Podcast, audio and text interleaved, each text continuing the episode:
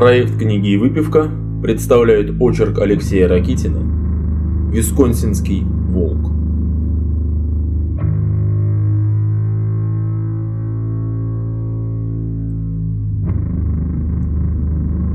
После окончания Второй мировой войны в штате Висконсин, США, произошло несколько случаев исчезновений людей без вести.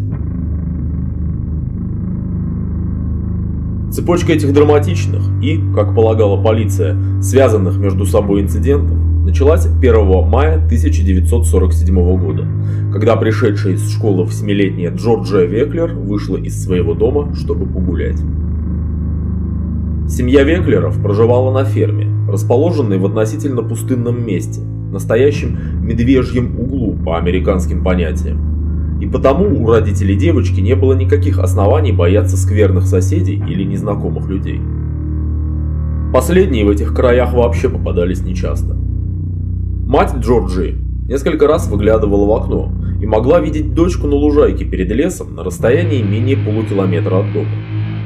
Но когда пришло время звать Джорджию домой, выяснилось, что ее не удается отыскать. В результате масштабных поисков на территории графства Джефферсон, проведенных с привлечением большого числа добровольцев и полицейских, был тщательно осмотрен участок площадью около 25 квадратных километров.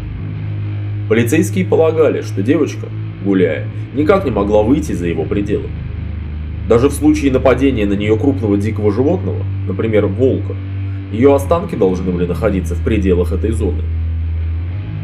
Но поскольку никаких следов исчезнувшей девочки найдено не было, оставалось предполагать, что Джорджия Веклер была похищена и вывезена за пределы района поиска.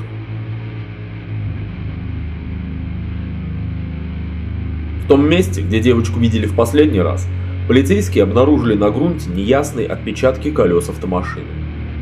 Определив колесную базу, сыщики решили, что эти отпечатки могли быть оставлены пикапом Ford, машиной весьма распространенной среди местных фермеров ввиду своей практичности.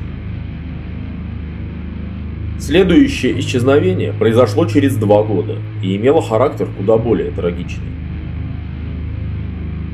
Эвелин Хартли, не по годам серьезная и ответственная 15-летняя девушка, в 1949 году подрабатывала нянькой в одном из домов городка Лакросс, находившегося на самой границе штатов Висконсин и Миннесота. Ее отец, зная номер телефона дома, где она работала, однажды взялся ей звонить и крайне удивился, когда никто не поднял трубку. Он приехал к дому и еще более удивился, когда увидел, что дом закрыт и явно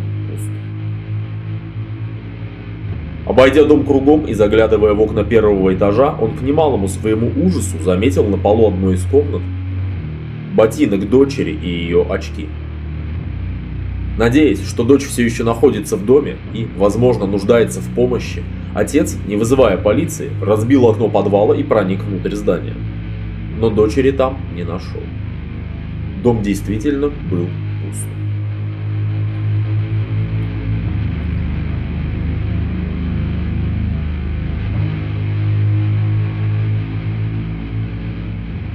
Осматривая здание и прилегающую территорию, полицейские обнаружили следы крови на заднем дворе. Неясный кровавый отпечаток руки был оставлен на стене соседнего здания. В самом доме были найдены следы, указывавшие на произошедшую в нем борьбу. Полиции удалось восстановить последовательность событий, которые, видимо, развивались следующим образом. Злоумышленник проник в дом через окно подвального помещения, куда спустилась Эвелин Хартли, очевидно заметившая его. Борьба началась в подвале, затем переместилась в комнаты первого этажа. Не вызывало сомнений, что девушка отчаянно сопротивлялась.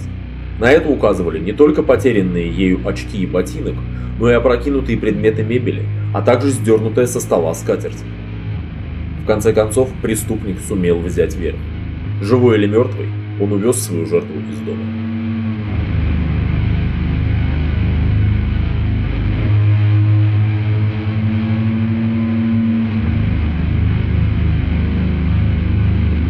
Анализируя обстоятельства этого происшествия, полицейские сделали два важных вывода.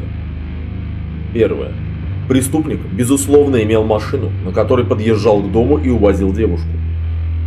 И второе. Он, скорее всего, был местным жителем, хорошо известным Эвелин Хартли.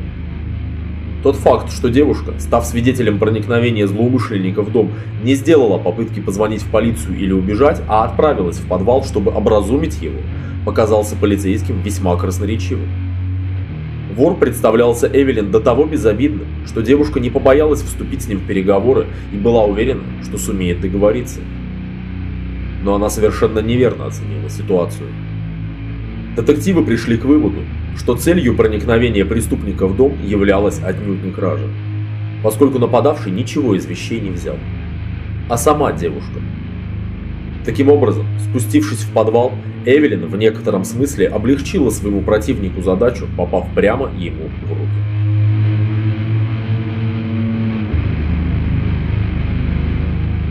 Через три дня некоторые из окровавленных вещей Эвелин Хартели оказались найдены на обочине шоссе на выезде из Ла-Кросса. Более никаких материалов по делу о похищении Эвелин Хартели полиция собрать так и не смогла. Остается добавить, что места исчезновений Джорджи Веклер и Мэрилин Хартели разделяли почти 200 километров. Исчезнувших ничего не объединяло, кроме самого факта их загадочного исчезновения. В ноябре 1952 года охотники Виктор Трэвис и Рэй Баргис исчезли вместе со своей машиной. В последний раз мужчин видели покупающими пиво в одном из магазинчиков городка Плейнфилд. Несмотря на масштабные поиски, никаких следов этих людей обнаружить так и не удалось.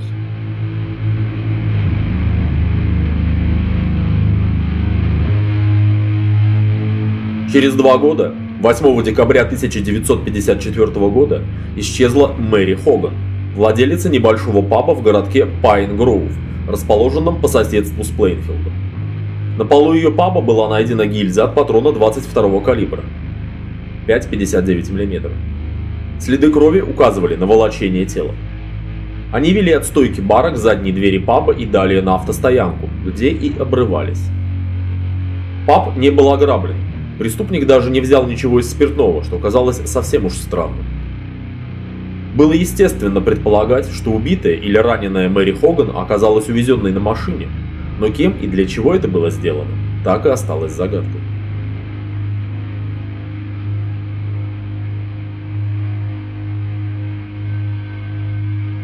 Все эти преступления, хотя и были разделены значительными промежутками времени и имели на первый взгляд мало общего, тем не менее вполне могли быть объяснены действиями одного и того же лица. Обращала на себя внимание география тех мест, где имели место исчезновения людей. Все упомянутые населенные пункты – Пайн Гроув, Ла Кросс, Плейнфилд, хотя и были разделены значительными расстояниями, располагались в местностях сравнительно малонаселенных, в которых появление незнакомых людей или машин обычно не остается незамеченным жителями. Между тем, ни в одном из вышеназванных преступных эпизодов в рассказах свидетелей и соседей таковые ни разу не фигурировали. Тот факт, что всякий раз преступник, или все же преступники, оставался незамечен, по сути означал лишь то, что он не привлекал к себе внимания. Другими словами, он был хорошо знаком жителям и казался абсолютно безобиден.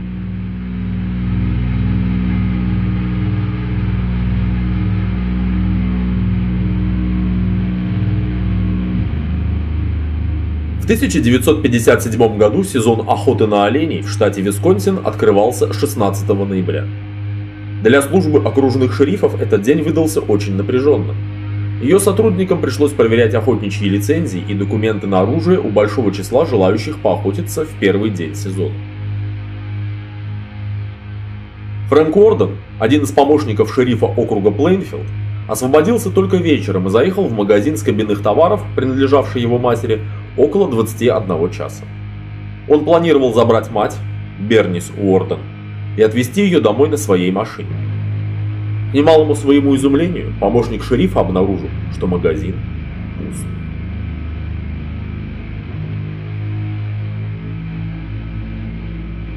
Входная дверь оказалась почему-то заперта изнутри, а черный выход, ведущий на грузовое крыльцо, напротив, открыт.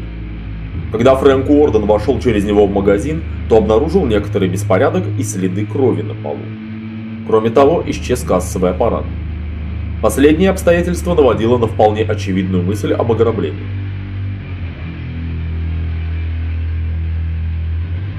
Фрэнк немедленно позвонил своему прямому начальнику, окружному шерифу Артуру Шлею, и сообщил о происшествии. Дожидаясь приезда шерифа, Фрэнк Уорден приступил к планомерному осмотру магазина. На полу позади прилавка, рядом с небольшим пятном, очень напоминавшим кровавое, он заметил скомканную бумажку, оказавшуюся квитанцией на покупку, не до конца заполненной рукой матери. Очевидно, в момент нападения Берни Суорден заносила в квитанцию результат последней сделки. Таковой оказалась продажа литровой бутыли антифриза. И с большой долей вероятности можно было предполагать, что напал на продавщицу именно последний покупатель. Когда к магазину с кабинных товаров подъехал окружной шериф в сопровождении еще одного своего помощника, Фрица, Фрэнк Уорден был уверен, что уже может назвать имя напавшего на его мать человека. Во всяком случае, он хорошо помнил, что накануне вечером один из постоянных посетителей магазина, местный дурачок Эдвард Гейн, интересовался ценой литровой бутылки антифриза. Кроме того, он пытался уговорить Бернис Уорден назначить ему свидание. Бернис иронизировала над своим неловким и бестолковым ухажером, который был известен всей округе как мужчина, в общем-то, неплохой и беззлобный, но явно не ладящий с головой. После осмотра магазина и короткого совещания с помощниками, Артур Шлей признал доводы Фрэнка Уордена вполне логичными и согласился навестить Гейна, дабы проверить его алиби. Эдвард Теодор Гейн жил в полном одиночестве на стоявшей особняком ферме в 6 милях от Плейнфилда, в то время совсем небольшого городка с числом жителей менее семи сотен человек. Площадь земельного участка, которым владел Гейн, составляла 195 акров. Не очень-то много по американским меркам. Почва была плохой, глина да песок, поэтому разбогатеть ни родителям Гейна, ни ему самому так и не удалось. Но действовавшая при президенте США Эйзенхауэре федеральная программа консервации сельскохозяйственных земель предоставила Гейну замечательную возможность отказаться от нудной и неперспективной работы в поле и жить на государственную ренту. Он, разумеется, так и поступил. Свое свободное время Эдди посвящал тому, что колесил по округе, выискивая возможность подработать, либо проводил его в разного рода местных забегаловках. Хотя Гейн почти и не пил, но любил побыть в компании, послушать, что говорят люди. Типичный мужик-одиночка. Бабыль, как называют таких в России. Ферма Гейна не имела канализации и водопровода. Электричество вырабатывалось стареньким дизель-генератором. Поздним вечером 16 ноября 1957 года она была погружена во тьму и выглядела крайне неприветливо.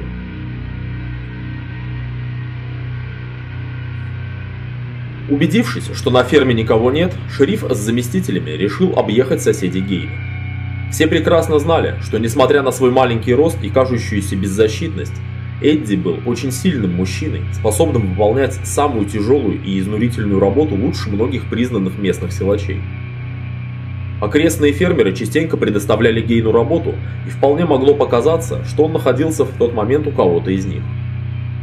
На охоту Эд Гейн отправиться никак не мог, не составляло секрета, что он никогда не охотился, поскольку боялся вида крови.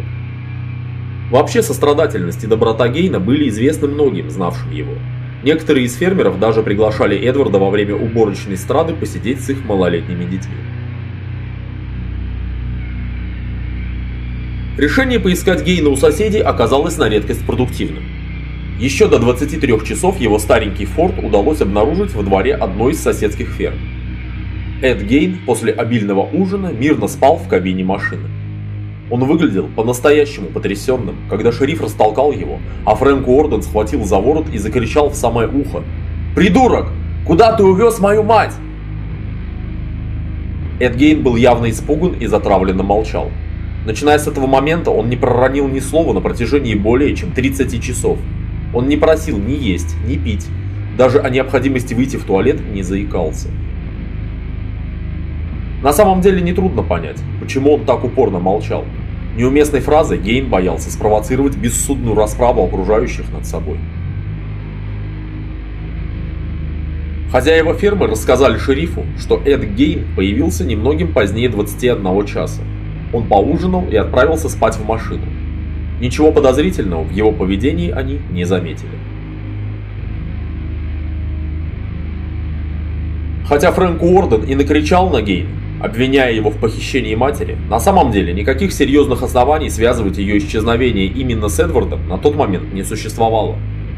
Интуиция и пара совпадений представлялись все же малоубедительными и, как минимум, недостаточными для выдвижения столь серьезного обвинения. По здравому рассуждению, шериф Арт Шлей объявил о задержании Эда Гейна по подозрению в похищении кассового аппарата. Шериф распорядился, чтобы его помощник Арнольд Фриц отвез задержанного в здание службы окружного шерифа и посадил его там под замок до утра. В силу очевидных соображений Шлей не хотел оставлять Фрэнка Уордена наедине с задержанным, и потому конвоиром был назначен именно Фриц. Сам шериф в сопровождении Уордена решил поехать на ферму Гейна и поискать кассовый аппарат там. Если бы только шериф мог предположить, что именно они увидят на ферме Эда Гейна, он никогда бы не взял с собой в эту поездку Фрэнка Уордена.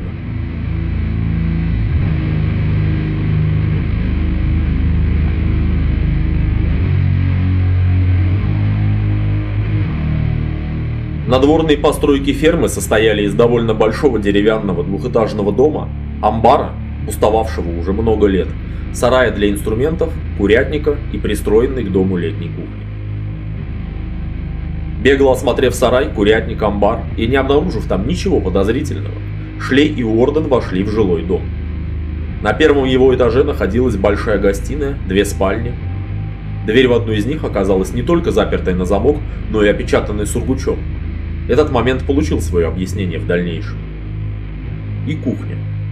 Дверь на лестницу, ведущую на второй этаж, оказалась заколочена гвоздями.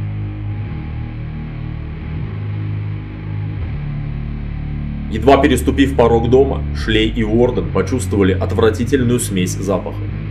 В стоялом воздухе холодного дома явственно чувствовалась вонь прокисшей пищи, грязного белья и разлагающейся плоти. Арт Шлей впоследствии признавался, что, войдя в дом Гейна, он сразу подумал о крысах, сдохших под полом и за плинтусами после потравы. Это было обычное явление для домов в сельской местности. Шериф ходил по дому, частично освещенному неровным лунным светом, периодически включал фонарик, рассматривая темные углы. Кассового аппарата нигде не было видно. Войдя в кухню, шериф и его помощник остановились у порога. Их внимание сразу же привлекло тело, подвешенное посреди помещения на веревках. Сначала каждый из них решил, что видит перед собой тушу оленя, но стоило осветить ее фонарем, как стало ясно, что перед ними ногое женское тело, причем выпотрошенное и без головы. Еще через секунду Фрэнк Уорден опознал в подвешенном теле свою мать, Бернис.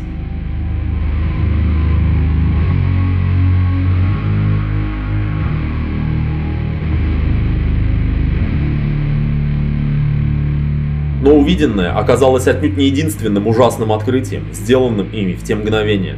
В свете ручного фонаря Шлей и Уорден заметили в супнице, стоявшей на кухонном столе, почерневшие клетки. При ближайшем рассмотрении стало ясно, что это никакие не клетки, а тронутые разложением и частично мумифицированные человеческие носы. Их было четыре.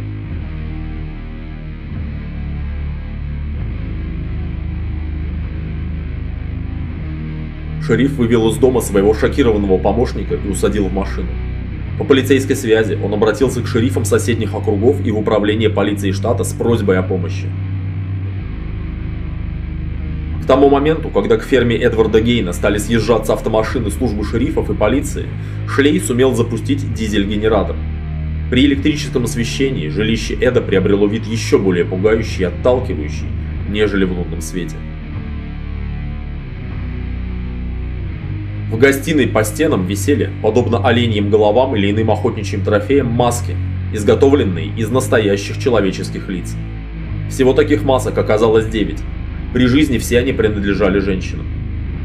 На мебели в гостиной была разложена одежда, сшитая из грубо дубленой человеческой кожи, жилетка, двое штанов, куртка с рукавами, браслеты и пояса. На куртке явственно проступали ореолы крупных сосков, из чего можно было заключить, что эта кожа также некогда принадлежала именно женским телам. К двум часам ночи 17 ноября 1957 года на ферме Эдварда Гейна собрались уже большие силы блюстителей правопорядка. Прибыли фотографы и судебные медики из службы коронера, окружной прокурор, появились приглашенные понятые. Начался многочасовой тщательный обыск, по мере продвижения которого становились очевидны все новые кошмарные детали того безумия, в котором пребывал и, видимо, уже давно тихий дурачок Эдвард Гейн. Почти сутки эксперты из Центральной криминалистической лаборатории в Мэдисоне консервировали и вывозили в специальных сутках из дома Гейна различные органические ткани и человеческие органы. Основными результатами этого обыска явились следующие заключения. Первое. Осмотр запечатанной спальни и пяти комнат второго этажа однозначно свидетельствовал, что эти помещения были закрыты очень давно, скорее всего, много лет назад, и за прошедшее время никем не посещались. В спальне оставались предметы женского туалета. С уверенностью можно было считать, что она принадлежала матери Эдварда, Августе Гейн, умершей в декабре 1945 года. Вся жизнь Гейна была сосредоточена в гостиной, кухне и второй спальне первого этажа. Закрытые помещения не содержали никаких свидетельств совершения каких-либо преступлений владельцам дома. Второе. Внимание криминалистов привлекли книги, а также вырезки из газет и журналов, обнаруженные в доме. Все публикации затрагивали три темы, несомненно сильно занимавшие того, кто собирал их. Преступления нацистов в концлагерях, женская анатомия и преступления, связанные с расчленениями трупов, снятием скальпов и тому подобными вещами последнюю категорию попадали книги о пиратах Карибского бассейна и американских индейцев. Какая-либо иная литература в доме Эдварда Гейна отсутствовала. Потому, как были истерты вырезки, можно было заключить, что все они подвергались внимательному изучению. Третье. Была восстановлена последовательность манипуляций Эда Гейна с телом Берни Суорден, Женщина была убита выстрелом в голову из пистолета 22 калибра. Труп преступник привез в кузове своего пикапа вместе с кассовым аппаратом и перенес свою добычу в сарай.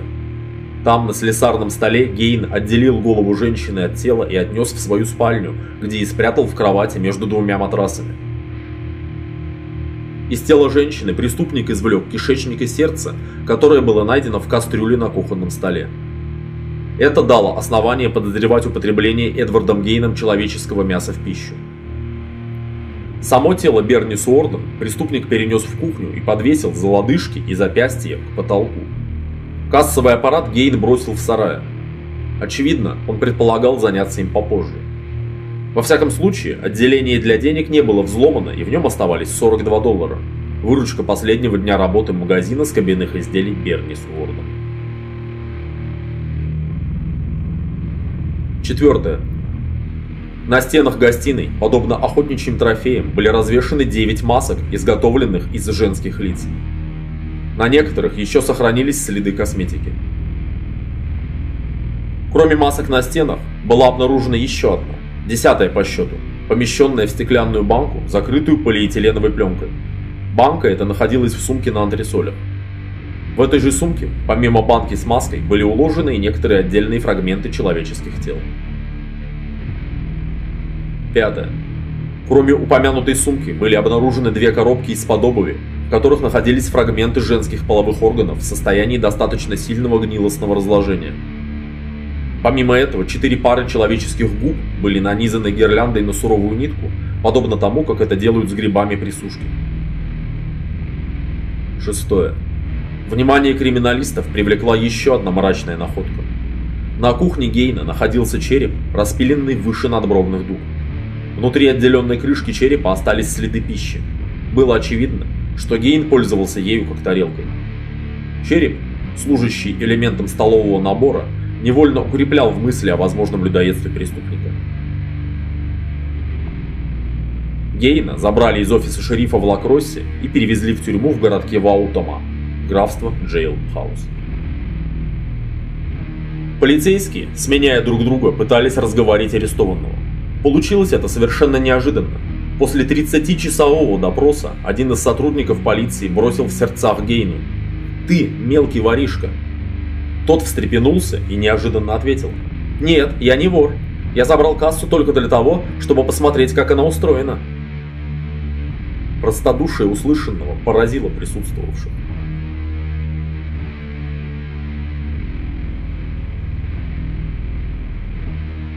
В тот же день, 19 ноября, Эдвард Гейн признал себя виновным в убийстве Берни Суорна. Он сказал, что плохо помнит детали, поскольку с ним такое иногда случается. Находит оцепенение, окружающее делается неясным, и он совершает поступки, о которых потом мало что может сказать. Сам он признавал, что это состояние – суть бесовская одержимость, и от нее помогала только молитва. Но в день убийства миссис Уорден молитва не помогла, и Гейн сказал, что помнит, как выстрелил в женщину и перенес ее тело в грузовичок. Зачем он это сделал, преступник объяснить не смог.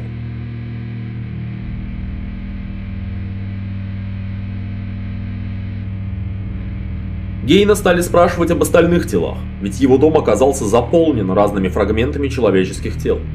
И тут он опять поразил полицейских.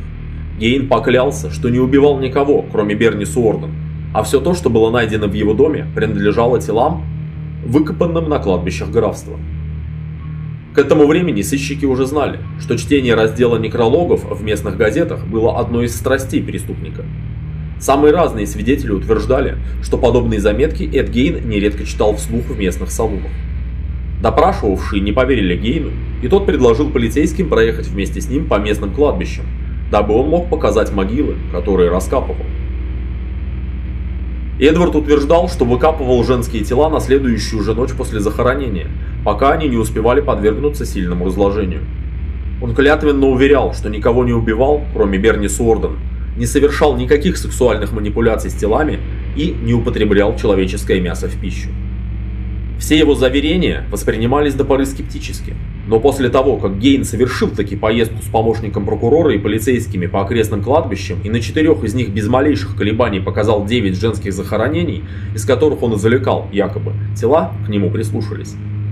Руководство графства Лакросс по представлению окружного прокурора Эрла Кайлина направило губернатору штата Висконсин запрос о разрешении массового вскрытия захоронений с целью проверки утверждений Эдварда Гейна. Ввиду очевидного сильного общественного резонанса дело принимало характер почти политический, и такого рода мероприятие требовало согласования на самом высоком уровне. Поскольку Гейн сообщил только о девяти случаях раскопки могил, оставалось невыяснено происхождение фрагментов прочих тел, обнаруженных в его доме.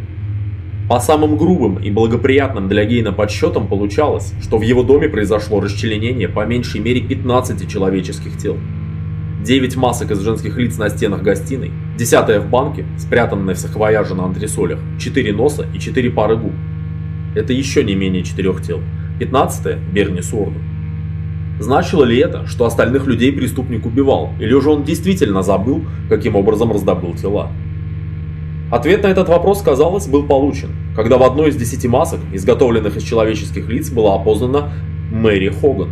Та самая владелица бара, что исчезла бесследно еще 8 декабря 1954 года. Криминалисты почти не сомневались, что она была убита. В ее баре на полу была найдена кровь. И сделал это, скорее всего, именно Гейм, хотя он истово утверждал, что не совершал этого. После продолжительного бесплодного допроса преступнику предложили проверку на полиграфе. Он согласился, и детектор лжи убедительно показал, что Гейн повинен в гибели Мэри Хоган. Когда Эдди сообщили о результатах проверки, он подумал какое-то время, а потом сознался в том, что действительно совершил это преступление. Но при этом продолжил с невероятным упорством твердить, что не совокуплялся с женскими трупами и не употреблял человеческое мясо в пищу.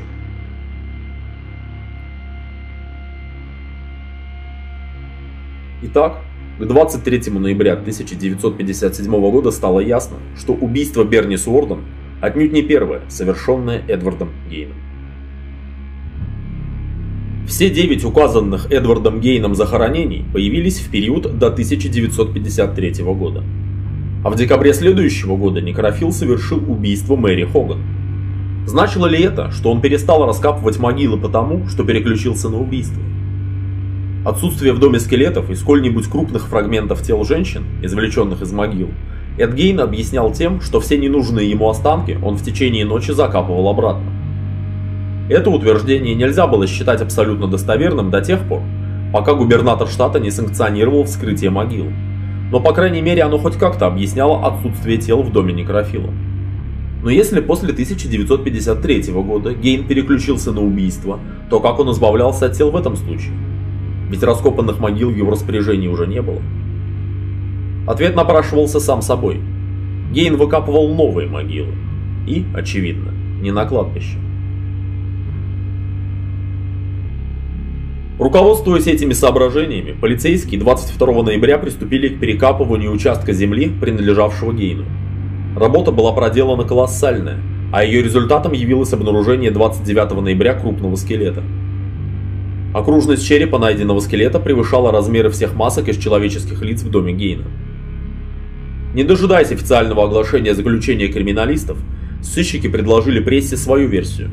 Поскольку в последние годы в этих местах исчезали только двое мужчин, Трэвис и Баргис, причем найденный скелет своими антропометрическими характеристиками соответствовал именно второму.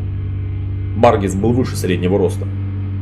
То Гейн повинен в смерти как этого человека, так и его спутника.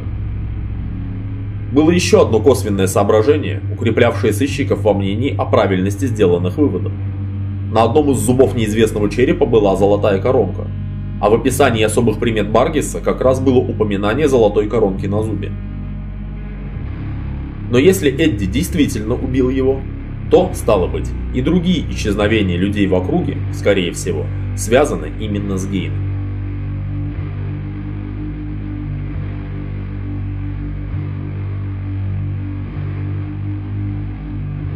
Преждевременность такого заключения со всей очевидностью проявилась уже через два дня, когда руководитель криминалистической лаборатории Чарльз Вилсон огласил официальное заключение исследования найденного скелета. Оказалось, что к Виктору Тревису находка не имела ни малейшего отношения. Найденные останки принадлежали женщине. Когда у самого Гейна спросили, чей скелет он похоронил в саду, то Некрофил лишь улыбнулся и заявил, что не всех относил на кладбище, Кое-кому он отыскал уголок и в собственном огороде. Скелет, по его словам, принадлежал одному из тел, выкопанных на кладбище.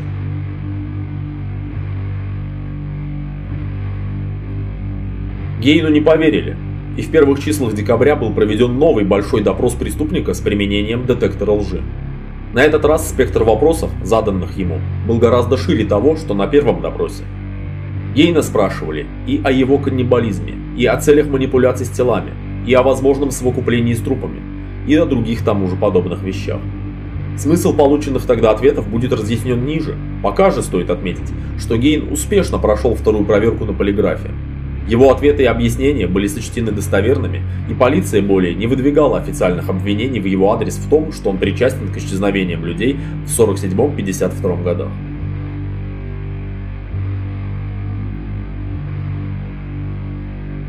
После недельных колебаний губернатором штата было подписано постановление, санкционировавшее, по сути, массовое вскрытие могил в целях проверки информации о возможном надругательстве над телами покойных. Прокурор графства официально уведомил о предстоящих мероприятиях близких тех женщин, чей прах предполагалось потревожить, и после этого умолчание о ходе расследования сделалось просто бессмысленным. Если в первые дни после ареста Гейна лишь соседи глазели на возню полиции в доме преступника, то после 25 ноября к его ферме началось настоящее паломничество. Гейн попал в сводки национальных новостей.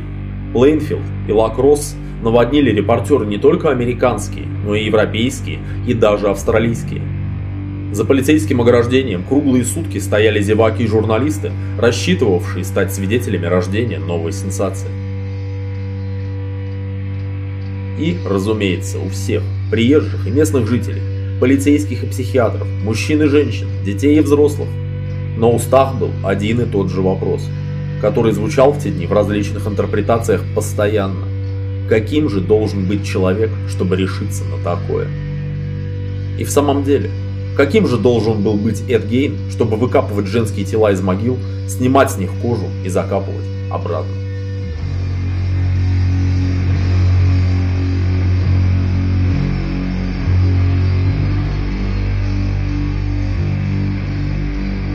Родился Эдвард Теодор Гейн 27 августа 1906 года. Он был младшим ребенком в семье Джорджа и Августы Гейн. Старший брат Генри появился на свет 4 января 1902 года. Семью Гейнов вряд ли можно было назвать благополучной. Сильная властная супруга держала в ежовых рукавицах как супруга, так и детей. Попытки ведения семейного бизнеса оказались неудачны. В период с 1909 по 1913 годы Джордж и Августа пытались торговать мясными и бакалейными товарами в Лакроссе, но, понеся убытки, продали магазинчик и переехали на ферму в 40 милях от города. Вся последующая жизнь этой семьи целиком была связана с этой фермой. Отец Эдварда постепенно спивался и превратился под игом жесткой, бескомпромиссной супруги в тихого алкоголика. Попытки жить фермерским трудом оказались малорезультативны из-за плохой почвы.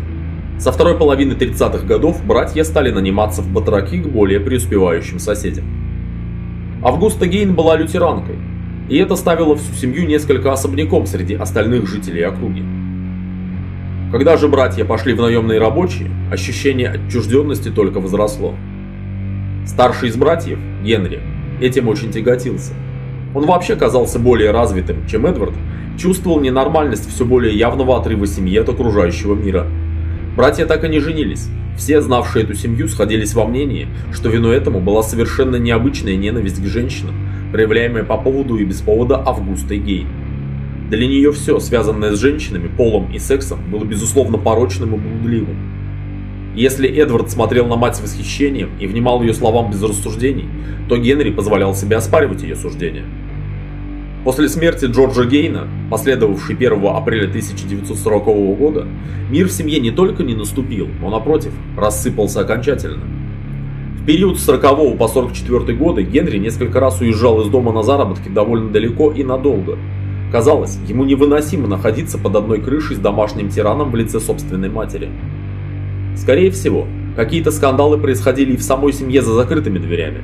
Сейчас об этом можно говорить лишь в предположительной форме.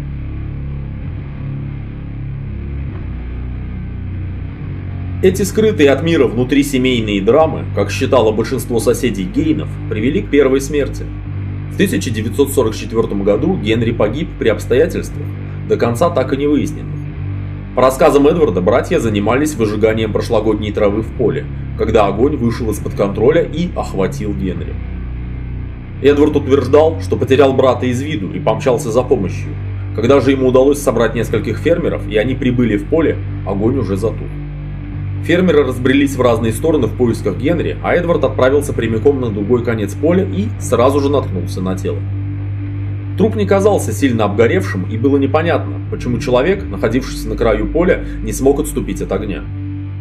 Фермеры, прибывшие в тот день 16 мая 1944 года в помощь Эдварду Гейну, говорили потом, что лицо Генри носило как будто бы следы побоев. Но объективных тому свидетельств не осталось, и вполне может быть, что эти слухи родились под впечатлением разоблачения последующих преступлений Эдварда. Сам же Эд никогда не признавал себя виновным в гибели старшего брата. Официально было признано, что Генри Гейн погиб 16 мая 1944 года в результате несчастного случая.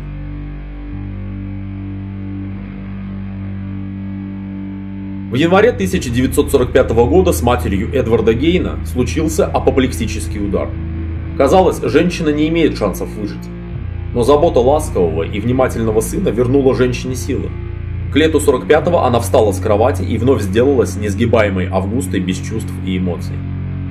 К несчастью для Эда, уже 29 декабря 1945 года произошел второй удар, и Августа Гейн умерла.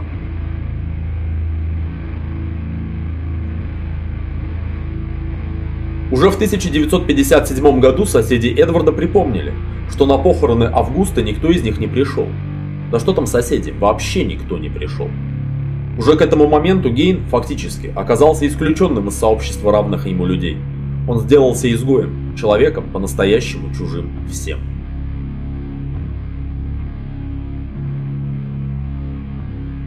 Впоследствии Эдвард Гейн рассказал, что именно в день похорон Августы он запечатал дверь ее спальни и заколотил гвоздями лестницу, ведущую на второй этаж дома. Это был очень символический шаг. Эдвард отрезал от себя свое прошлое, в котором он был маменькиным сынком, слабаком и недоумком. Именно 1 января 1946 года он сделался, наконец, Эдвардом Теодором Гейном.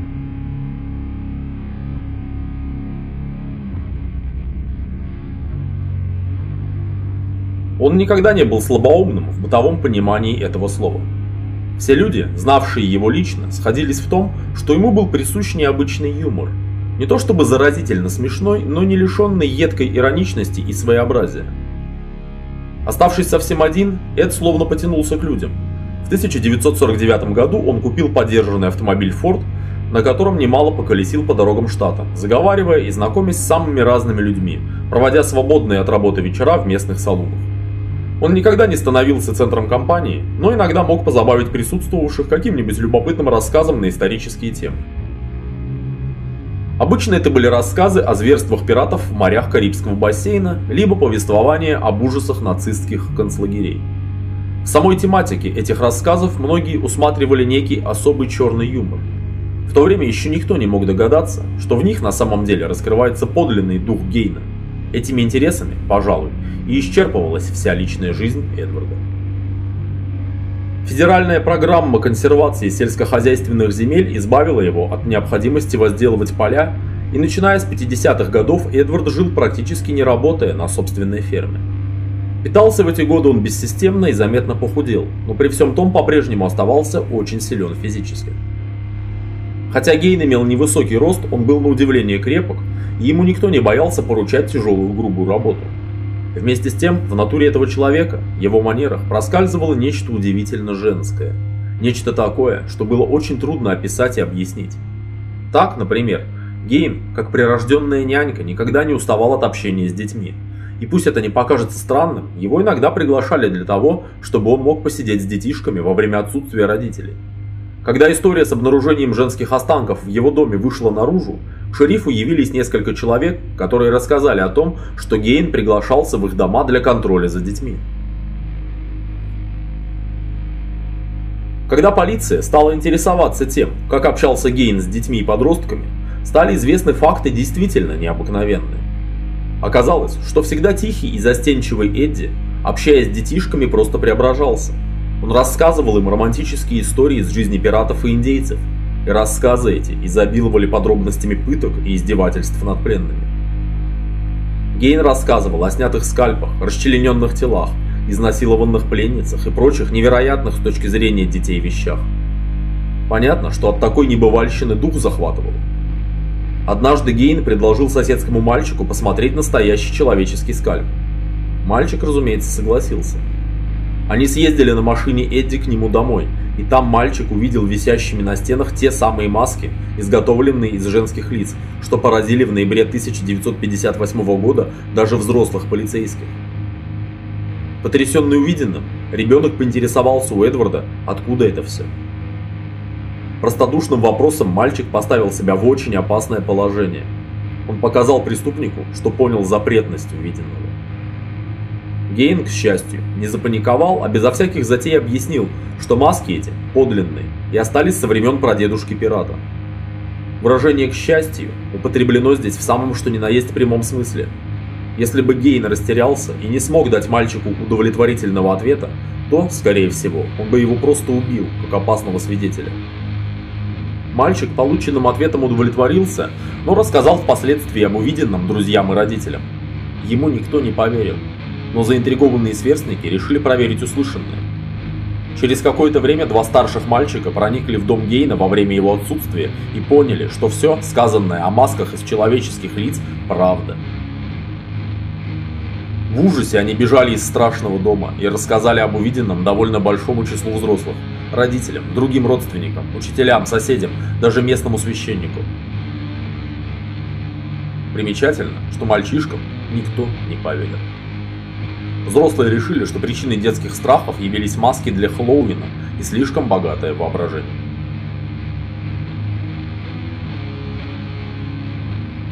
Может показаться удивительным, но уже к середине 50-х годов многие жители Плейнфилда слышали подобные рассказы об Эдварде Гейне, но совершенно не придавали этому значения, считая их сплетней.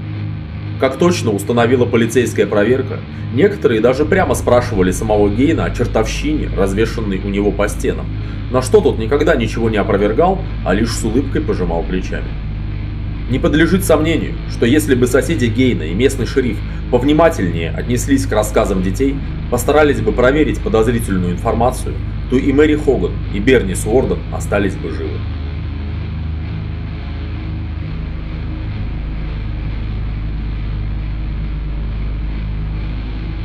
Эдвард Гейн находился в тюрьме в Ваутоме с 19 по 23 ноября 1958 года. После этого его было решено направить на психиатрическое освидетельствование в Центральную государственную клинику штата Висконсин в городке Ваутом. Всем было ясно, что никто лучше психиатров не расскажет о мотивации поступков Гейна. Очень подробно психиатрическую экспертизу по делу Гейна описал известный американский криминолог Гарольд Шехтер в своей необыкновенно интересной книге «Девиант», целиком посвященной личности этого преступника. Огромное влияние на формирование Эдварда Гейна как личности оказала его мать Августа. Само по себе это еще не означало патологии, но сильная, бескомпромиссная, склонная к доминированию женщина отсекла все иные источники влияния на сына. Пожалуй, трудно было найти менее толерантного человека, чем Августа Гейн. Чрезвычайно религиозная и бескомпромиссная в своей вере, эта женщина воспитала Эдварда в твердом убеждении, что мир вокруг греховен, а женщина – суть грешницы. С ними нельзя общаться, ибо это вредит душе. С ними нельзя заниматься сексом, ибо это смертный грех. А все те, кто этого не понимает, погрязшие в блуде и лишенные благодати недочеловеки. Понятно, что в число погрязших в блуде подпадало практически все человечество, за исключением семьи Гейна. Подобную религиозность трудно назвать даже фанатичной. Скорее, это уже истероидный психоз. Религиозные взгляды матери накладывались на явную ущербность отца Эдварда. Джорджа Гейна нельзя было назвать психически неполноценным, но тяжелые потрясения детства, вне всякого сомнения, сильно его травмировали. В возрасте трех лет Джордж пережил страшное наводнение в округе Кунвейли в штате Висконсин, которое унесло жизни его родителей и старшей сестры. Пережитый в детстве стресс травмировал ребенка.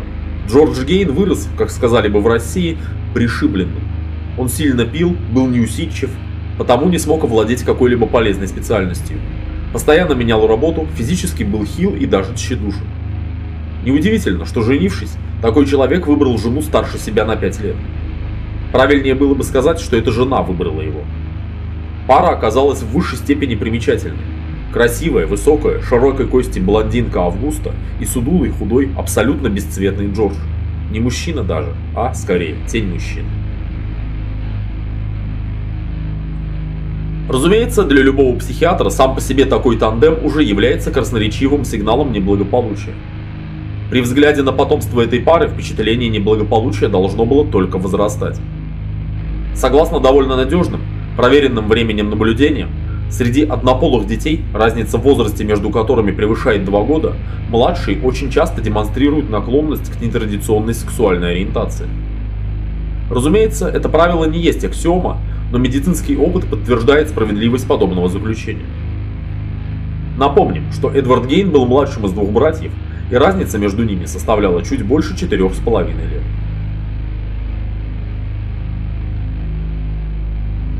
Разумеется, сами по себе такие соображения являлись лишь косвенными доводами и не могли служить достаточным основанием для определения характера сексуальной девиации Эдварда Гейна.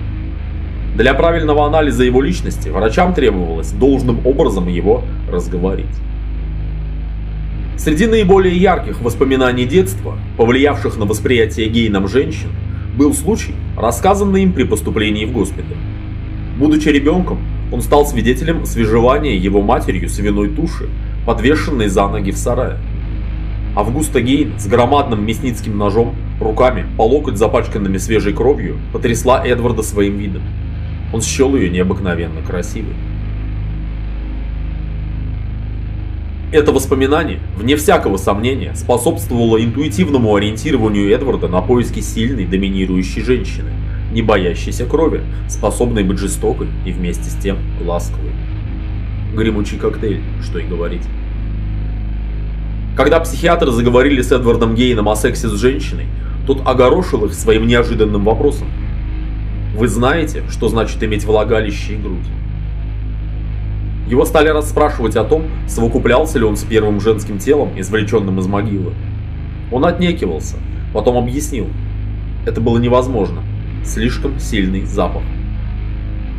Много было задано вопросов Гейну относительно его манипуляций с женскими телами, и в конце концов стало понятно, для чего преступник расчленял их. Он исследовал женскую анатомию.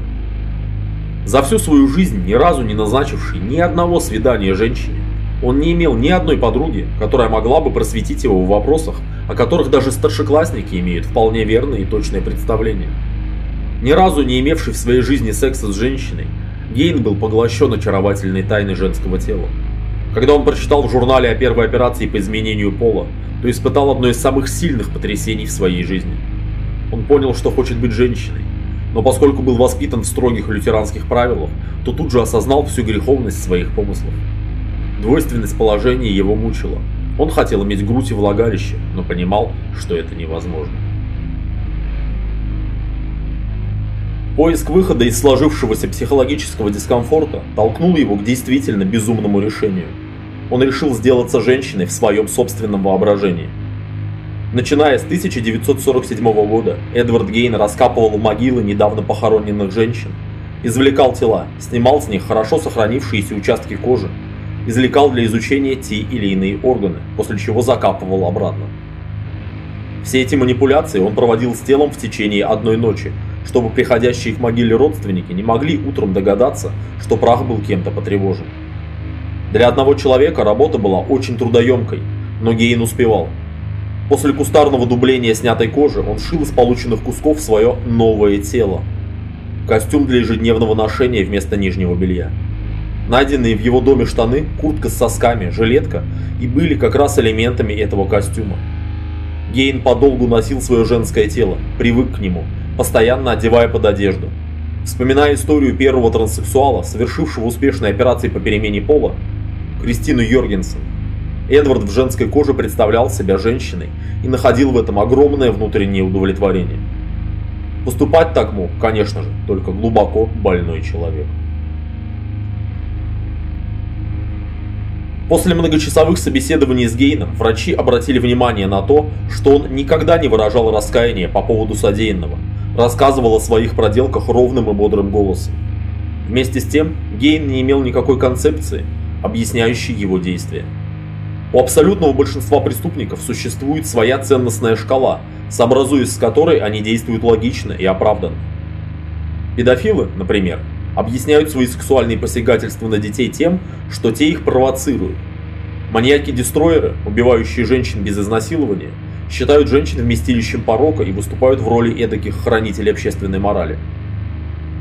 У психиатров даже есть особый термин, с помощью которого они описывают такого рода комплекс – правый человек, то есть такой индивидуум, который никогда не сомневается в том, как надлежит поступить правильно.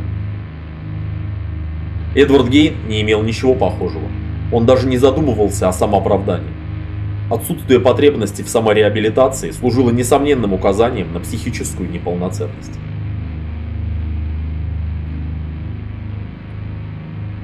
В то самое время, пока Эдвард Гейн находился в лечебнице на обследовании, прокурор округа начал проверку его показаний о раскопках могил.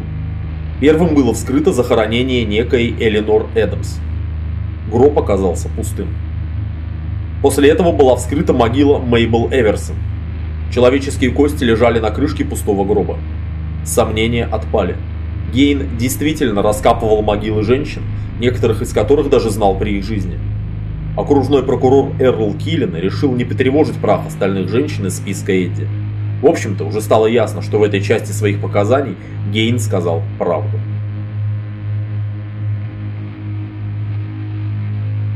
Концу 1957 года общественное напряжение в Висконсине заметно возросло.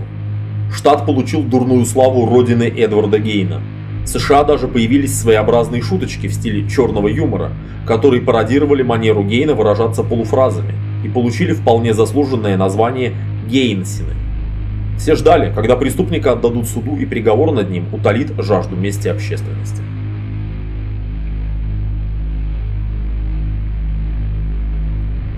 Оглашенное 6 января 1958 года заключение психиатрической комиссии вызвало скандал. Эдвард Теодор Гейн признавался шизофреником и сексуальным психопатом. Врачи считали, что на его поведение очень сильно влияли сразу три разновидности сексуальной патологии. Гейн был латентным гомосексуалистом, некрофилом и транссексуалом. Все эти перверсии были взаимосвязаны, и трудно было разобраться в их взаимной обусловленности – но в тот момент это даже было и вряд ли нужно. Главное заключалось в том, что человек с подобными тяжелыми поражениями психики, расстройством памяти и неадекватностью реакции не мог быть предан суду. Негодование родных и близких жертв Гейна легко представить. Они образовали неофициальный комитет и на общем собрании решили добиваться предания Гейна суду вне зависимости от того, сколько времени это может потребовать. Дело в отношении Эдди Гейна было приостановлено по причине его болезни. Он был оставлен в центральной психиатрической клинике штата на неопределенное время, а власти графства приступили к ликвидации его имущества. Всем было ясно, что уже никогда Эдди им не воспользуется. Когда официально было объявлено о предстоящем 30 марта 1958 года аукционе по продаже движимого и недвижимого имущества преступника, это вызвало волну возмущения среди жителей Висконсина. Люди не без оснований боялись, что аукцион привлечет недобросовестных покупателей, которые используют вещи Эда Гейна для наживы и рекламы. Стали раздаваться требования отменить аукцион, однако местные власти не хотели менять установленную законом процедуру распродажи вещей уголовников. Возникший конфликт интересов был разрешен в духе американского вестерна. Поздно вечером 20 марта 1958 года группа неустановленных лиц, вне всякого сомнения из местных жителей, проникла на территорию фермы Эдварда Гейна и подожгла надворные постройки. Находившийся там полицейский наряд вызвал пожарных и принял меры к спасению имущества. Никто из поджигателей задержан не был. Полицейские мужественно боролись с огнем и сумели спасти кое-что из имущества легендарного преступника – автомобиль музыкальный проигрыватель, часть мебели. Так что по большому счету, надежды поджигателей на срыв аукциона не увенчались успехом. Он состоялся, хотя и несколько позже запланированного срока, 19 апреля. Любопытная реакция самого Эда Гейна на поджог. Когда ему рассказали о случившемся, он, верный своей манере выражаться неопределенно, проговорил. Теперь только так. Никакого сожаления о произошедшем он не выразил, Казалось, он не испытывал ни малейшей привязанности к вещам, что, вообще-то, не характерно для людей с криминализированным сознанием. Вообще, читая о том, как он себя держал в лечебнице, можно подумать, что чувство сожаления ему неведомо.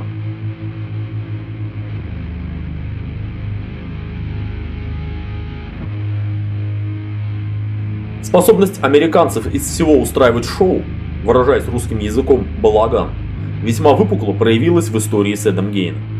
Мрачные опасения местных жителей подтвердились полностью. Вещи преступника были куплены искателями легкой поживы, стремившимся заработать на скандальной славе преступника и связанной с его именем трагедии. Автомобиль Гейна оказался куплен на аукционе за 760 долларов. Это были очень приличные деньги за далеко не новую машину, и мало кто сомневался, для каких целей новый хозяин вложил такую сумму в свое приобретение. Буквально через неделю Форд был перепродан, и в течение последующих лет экспонировался на различных американских ярмарках и аттракционах как «машина вампира». За 25 центов любой желающий мог забраться в салон и почувствовать себя на минуту отвратительным некрофилом Эдом Гейном, перевозящим в кузове женский труп. Вопросы об этической стороне такого рода демонстрации никого, видимо, не беспокоили. По свидетельству очевидцев, в павильон с машиной вампира зеваки валили толпами.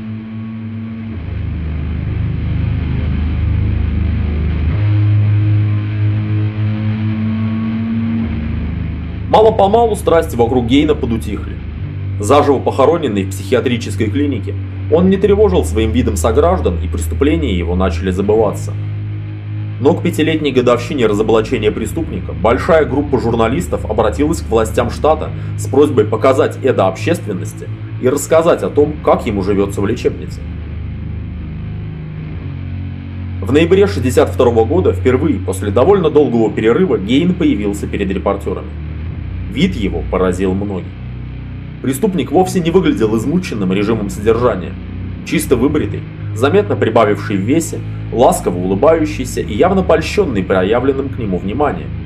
Гейн совсем не походил на того полудурка, каким все знали его на воле. Он охотно рассказал журналистам о том, что очень доволен внимательным отношением врачей. Жалоб никаких не имеет, охотно занимается любимыми делами – столярным рукоделием и обтесыванием плиты с природного камня. Врачи на пресс-конференции дополнили рассказ преступника разного рода пасторальными деталями. Гейн, по их словам, никогда не нарушал режим содержания, в отличие от многих иных больных, не пытался протестовать против лечения психотропными средствами и барбитуратами и вообще не доставлял никаких хлопот. Эта идиллия в сумасшедшем доме спровоцировала взрыв негодования всех людей, пострадавших от его действий. Они публично объявили о намерении добиваться привлечения Эда Гейна к суду за убийство первой степени. Речь шла об убийстве Берни Суорден, поскольку его причастность к убийству Мэри Хоган доказать было значительно труднее. Родственники жертв Гейна добились, в конце концов, от властей немаловажной уступки. Они получили право приходить на заседание жюри, заслушавшего и обсуждавшего все заявления преступника. И хотя люди не имели, разумеется, права вмешиваться в ход заседания, сам факт их присутствия означал гласный контроль процедуры рассмотрения. В течение почти пяти лет члены неформального комитета жертв Гейна добивались назначения комиссии для нового переосвидетельствования преступника, что позволило бы привлечь Гейна к уголовной ответственности. Борьба их в конечном итоге увенчалась успехом. Комиссия из крупнейших представителей американской психиатрии была создана и 22 января 1968 года приступила к работе. После многомесячного обследования было констатировано, что Гейн полностью адекватен отдает отчет в своих действиях, имеет достаточную память и является вменяемым. Власти сочли возможным открыть процесс по обвинению Эдварда Гейна в умышленном убийстве Берни Суорден, и 7 ноября 1968 года преступник очутился таки на скамье подсудимых. Обвинение представило семерых свидетелей, а также патологоанатомическую реконструкцию манипуляций Гейна с телом Берни Суорден. По рекомендации адвокатов Гейн отказался отвечать на вопросы суда и просидел весь процесс молча, почти безучастно. По воспоминаниям присутствовавших на этом суде, он оживился только раз, когда при заслушивании экспертов в зал заседаний внесли сохраненные в формалине внутренние органы Уорден. С неподдельным вниманием преступник выслушал доклад судебного медика, рассказавшего о последовательности расчленения тела погибшей женщины, после чего опять потерял интерес к происходившему в зале.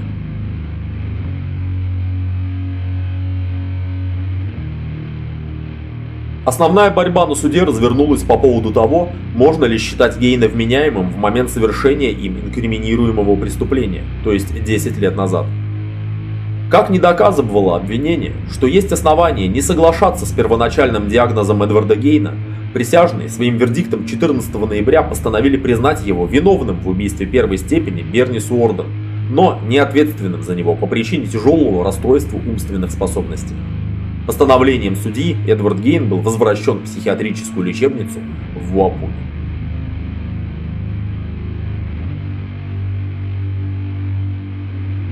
Преступник оставался в этом заведении весь остаток жизни. Он хорошо себя вел, во всем подчиняясь персоналу клиники. Ему разрешили получать за работу деньги, и на них он мог делать небольшие покупки по почте. Гейн выписывал журналы, как популярные, с картинками, так и специальные, по технической тематике. Получив разрешение на сбор радиоприемника, он заказал все необходимые детали и собрал вручную простенький транзистор. Впоследствии администрация клиники подарила ему радиоприемник на день рождения. В феврале 1974 года Эдвард Гейн написал прошение о признании его излечившимся и освобождении из лечебницы. Через 4 месяца оно было рассмотрено и отклонено. 1978 году Гейна перевели из клиники в Вуапуне в недавно открывшийся институт психических расстройств штата Висконсин в городе Мэдисон.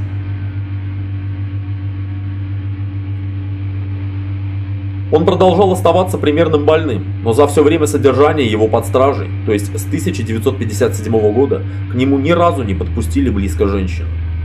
По воспоминаниям персонала института в Мэдисоне, даже будучи весьма пожилым человеком, а Гейну было к моменту перевода уже почти под 70 лет. Он совершенно неадекватно реагировал на женщин, где бы их не увидел. Он менялся в лице, переставал моргать, буквально впадал в ступор. В начале 84-го у Гейна была диагностирована лейкемия. 26 июля того же года он скончался от удушья в палате престарелых в Институте психических расстройств в Мэдисоне. В ночь на 28 июля 1984 года он был похоронен на кладбище в Плейнфилде рядом с могилой матери. По требованию общественности памятник на могиле Эдварда Гейна не устанавливался, и власти округа заявили, что не допустят его установку в будущем. Тем не менее, минуло всего 10 лет, и толерантная Америка примирилась со своим прославленным маньяком. На могиле Эдварда Гейна появился гранитный памятник, и притом даже с крестом, что совсем уж странно, принимая во внимание нераскаянность убийцы.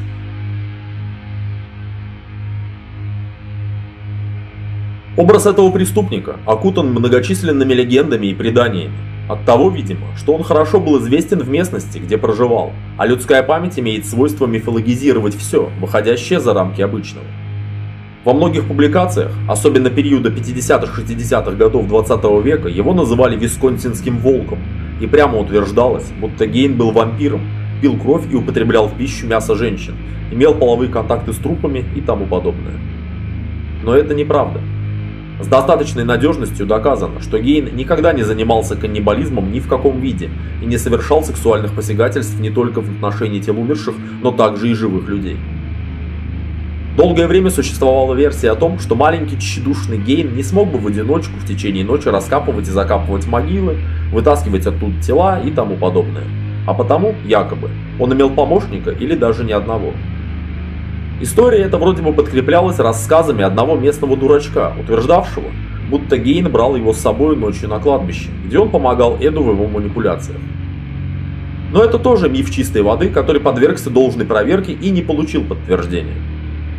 Все упомянутые рассказы дурачка явились фантазиями, рожденными в его голове всеобщим ажиотажем. Этот человек не только не смог указать ни одной могилы, якобы раскопанной им вместе с Гейном, но даже путался в кладбищах, где все это происходило и каждый раз называл другое. Необходимо отметить также, что Гейн был довольно сильным мужчиной. В этом не раз могли убедиться врачи лечебницы в Вуапуне, наблюдавшие за тем, как он в одиночку ворочает каменные блоки. Ныне практически не подвергается сомнению предположение, так правда никогда и не доказанное, о том, что число убитых Гейном людей больше двух. Скорее всего, преступник после 1953 года, когда он перестал раскапывать могилы, действительно переключился на охоту за живыми людьми. Но прямо связать Гейна ни с одним из фактов исчезновения людей, с перечисления которых начался этот очерк, так и не удалось. Вне всяких сомнений, Эдвард Гейн был очень опасен, и он ни за что бы не остановился после убийства Берни Сорден, продолжая совершать преступления до самой смерти либо разоблачения поэтому его пожизненное заключение в психиатрической лечебнице следует признать актом полностью оправданным. В завершение остается добавить, что именно Эдвард Теодор Гейн послужил писателю Томасу Харрису, автору романа «Молчание ягнят», прототипом описанного в нем маньяка Джейма Гамба. Хотя автор и сделал своего персонажа намного моложе настоящего Гейна и наградил его такими чертами, которых его прототип не демонстрировал вовсе, тем не менее, именно с Гейна автором был списан этот весьма достоверный образ. И книга эта, и одноименный кинофильм хорошо известны в нашей стране.